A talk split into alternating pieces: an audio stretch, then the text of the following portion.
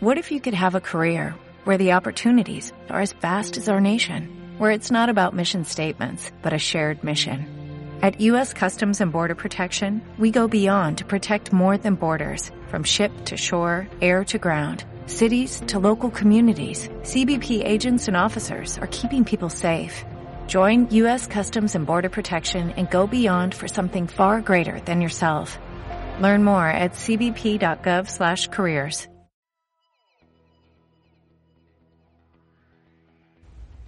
Cuando me encuentro en una situación de enfado, una situación difícil que me reta, en la que yo tengo dos opciones, conectar con una energía o con otra, ¿qué decido hacer? ¿Qué me va a venir mejor a mí y a la otra persona? Quédate hasta el final del podcast para reflexionar en este día de hoy sobre estos retos que la vida nos va poniendo en el día a día.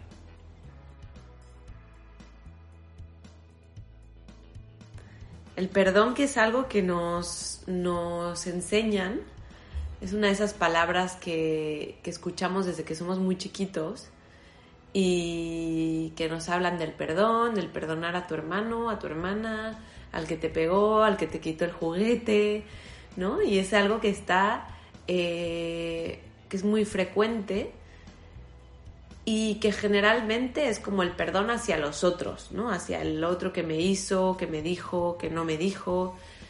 Y muy pocas veces nos hablan del perdón hacia nosotras mismas, ¿no? Hacia nosotros mismos. O sea, hemos ido aprendiendo a, a, ver más lo que viene desde fuera que lo que también que lo que hay dentro de nosotros en este, en este sentido. Y yo creo que muchas veces, Ignacio, empezar a, con el perdón sería empezarlo desde, desde adentro, ¿no? Desde lo que nos toca perdonarnos eh, por distintas cosas para luego poder hacerlo hacia afuera, ¿no? Eh, y es curioso porque muchas veces cuando se inicia un trabajo de perdón, eh, si ponemos en una si hacemos una comparativa de qué es lo que me tengo que perdonar o lo que me gustaría perdonarme y qué es lo que me gustaría perdonar de los, de los demás, de lo que yo considero que me han hecho o que me genera malestar, encontramos muchas similitudes, ¿no? Que tienen mucho que ver del, eh, a lo mejor, em, perdonar el rechazo del otro, que me el rechazo que he sentido de otra persona, cuando si nos ponemos a hacer la reflexión, a lo mejor yo también me he rechazado en algún momento y primero tendría que perdonarme el haberlo hecho hacia mí misma y luego eh, el, hacia hacer lo mismo con, con, la otra persona, ¿no? Y esto va muy ligado a esta eh, este gran frase eh, de lo que te choca, te checa, ¿no? Que también escuchamos mucho por ahí. Y efectivamente, como muchas veces eh, nos espejean justamente eso que no nos gusta para nada del otro, que rechazamos mucho del otro, pues muchas veces está también en, nosotros mismos, ¿no? Entonces, em, por ahí también algo que eh, Juan Lucas Martín, que es un psicólogo argentino, menciona mucho esto de eh, cuando apuntas hacia la otra persona o hacia los otros, tres dedos te apuntan a ti, ¿no? Y a mí me encanta esto y me parece una gran eh, reflexión porque es precisamente esto, ¿no? A ver, echar la mirada hacia adentro, ¿qué es lo que estoy viendo en el otro que no lo soporto, eh, que me está generando enojo, rechazo, eh, miedo, ¿no? Y, y, y, poner la mirada en mí, que se dice fácil, pero mm, bueno, mm, lleva todo un proceso a veces.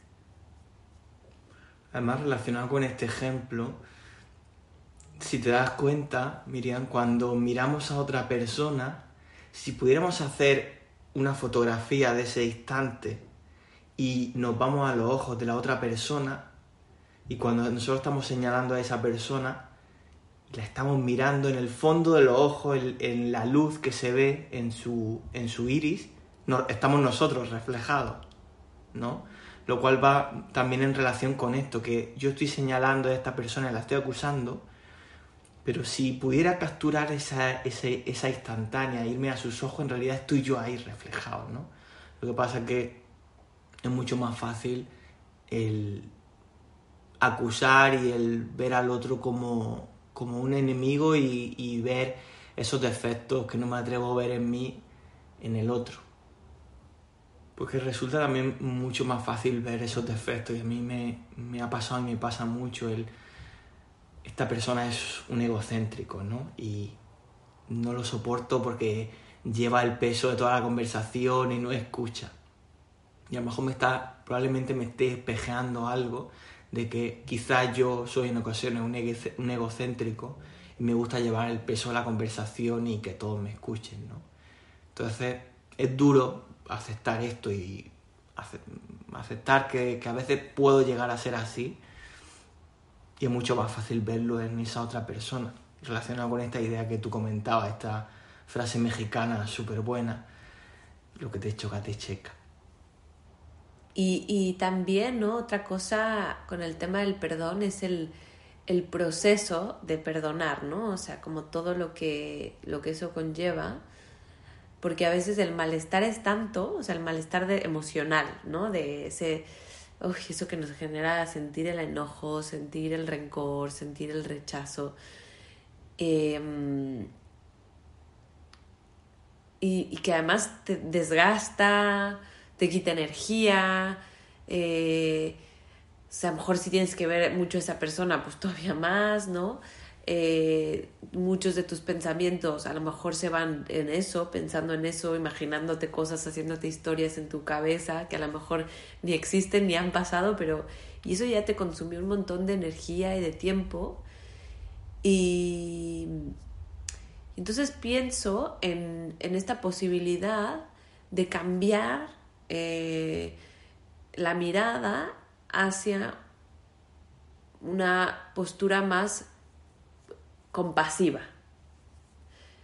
¿Qué quiero decir con esto? Que, ¿no? Más allá de ir más allá del, del, Yo no digo que no sentir este enfado, el enfado está ahí, va a estar y está, y bueno, y es natural, ha surgido así, es una emoción y algo nos está diciendo también, tiene una función esta emoción. Entonces, por supuesto, mm, no rechazarla, aceptarla, que está ahí. Eh, contactar con ella, ver qué es lo que nos está diciendo. A lo mejor precisamente lo que nos está diciendo es que hay algo que trabajar en nosotros mismos, que esto es una gran oportunidad. Eh, y a partir de ahí poder eh, experimentar y darnos la oportunidad de ver a esa otra persona con compasión, con amor y probar a ver cómo nos sentimos, qué diferencia notamos, ¿no? O sea, es un cambio bastante radical porque hemos estado mucho más enganchados a alguien me hace alguien, algo, ¡pum! Inmediatamente es un hijo de su tal por cual, ¿no? Y ahí nos vamos en, esa eh, emoción más de rechazo, de enojo. Pero el, el, hacer ese cambio, ver qué pasa, ¿no? O sea, qué pasa si, si entonces me doy cuenta que el otro también a lo mejor eh, pues tiene este otro lado, ¿no? Que, que le está pasando mal porque el hacer ese tipo de cosas me dice que tampoco, que no está bien emocionalmente por lo menos, que también seguramente algo le estará ocurriendo, que ha tenido dolor, etcétera, ¿no? Entonces, eh, verlo desde ahí. Y esto principalmente es para nosotros, por, por primero empezar por un, un, bienestar y un regalo hacia nosotras mismas de decir, a ver, ¿y si pruebo de otra manera? ¿Y si cambio esa mirada y a ver cómo me siento, cómo, cómo puedo conectar de otro, desde otro lado con, con esto que me pasa, ¿no? Porque además, ¿de qué me va a servir que yo me enfade con una, persona que una persona se manifieste en una emoción de enfado? Que probablemente no tiene nada que ver conmigo o, o, a lo mejor con algo que he hecho yo sin darme cuenta, no lo sé, pero bueno, una persona me está hablando enfadada. Obviamente está hablando mucho más de ella que de mí, ¿no? Pero ¿de qué me va a servir a mí engancharme con eso? Lo digo porque esto que tú dices de cambiar la mirada y verlo con amor, mi ego se activa y dice, claro, pero eso es muy fácil decirlo. Y yo me lo digo a mí mismo. Pero yo digo, tengo que ser valiente de saber que si esto no me está funcionando, que si esta actitud de enfadarme a ver quién tiene los huevos más gordos aquí, venga, cuestión de testosterona, a ver quién tiene más testosterona, ¿no? No me va a servir de mucho, no me ha funcionado a mí eh, históricamente esto. Probablemente si siga haciendo lo mismo no vaya a tener un resultado diferente en ese sentido. ¿Qué tal si cambio esta perspectiva o esta visión relacionada con lo que tú estabas comentando, Miriam, y decir, pues, ¿para qué me... Ya lo comentamos en algún podcast anterior, de ¿para qué he elegido yo encontrarme con esta persona? Puede ser que esta persona haya tenido alguna situación en el pasado, que eso no me impedirá poner un límite llegado el caso, pero volver a esta pregunta de ¿para qué he elegido yo encontrarme con esta persona? En este caso, el enfado actúa como un señalizador, ¿no? Como decíamos, tampoco es que sea algo ni bueno ni malo, sino que en esa persona y en mí, cuando yo lo experimento, me está señalizando que ahí hay algo que no llega a ser funcional del todo, hay una disarmonía en esa nota, es como que falta algo ahí, ¿no? Porque no termina de fluir el agua natural en, en esa instancia. Entonces quizá hay un atasco en el río en ese momento, o quizá no, pero el atreverme a, me, a ver ahí hacia adentro, a ver qué está pasando, o por qué me estoy enganchando con una emoción que a lo mejor, o por qué me estoy enganchando con ese enfado que habitualmente no me engancho, pero justo en eso sí. Como decíamos, esos tres dedos que me apuntan a mí, ese reflejo, esa sombra de la que hablaba Jung, el concepto de, del espejo. No todas las tradiciones de alguna forma orientales, eh, religión, religiones, toda la perspectiva psicológica también nos va diciendo esto, ¿no? De que, guau, a lo mejor tengo que mirarme a mí. A lo mejor tengo que, como tú dices, Miriam, cambiar esta perspectiva, atreverme a hacer algo diferente y empezar a verlo con compasión. probablemente esta, esta persona o yo hayamos tenido algún problema en algún momento de nuestra historia, en la infancia, en la adolescencia, algún problema reciente, a lo mejor no estamos durmiendo bien porque tenemos un hijo pequeño y nos deja dormir por las noches, a lo mejor ha, fallecido un familiar de esta persona, ¿no? Entonces, ¿por qué me enfado con alguien que en el tráfico me adelanta muy rápido? Yo no sé si, si ya lo comentábamos también esto en algún episodio anterior, el mero hecho de pensar, oye, quizá esta persona tiene, tiene que ir muy rápido al hospital porque lleva a un enfermo en el coche. Quizá no es así, pero el cambiar la perspectiva me, me genera una química diferente en el cuerpo. Uno de mis maestros, que también lo comentamos mucho, lo mencionamos mucho, Salvador Paladés, lo dice, es como esta emoción en la que yo me engancho con el otro, es como si me trago el veneno, es decir, me enfado y me, genero una química de estrés y de emputamiento y trato de que el otro se muera, ¿no? O sea, es como engancharme con eso, es como beberme el, veneno con la intención de, de, que otro se muera. Me parece un ejemplo bastante gráfico y útil para mí en este aspecto.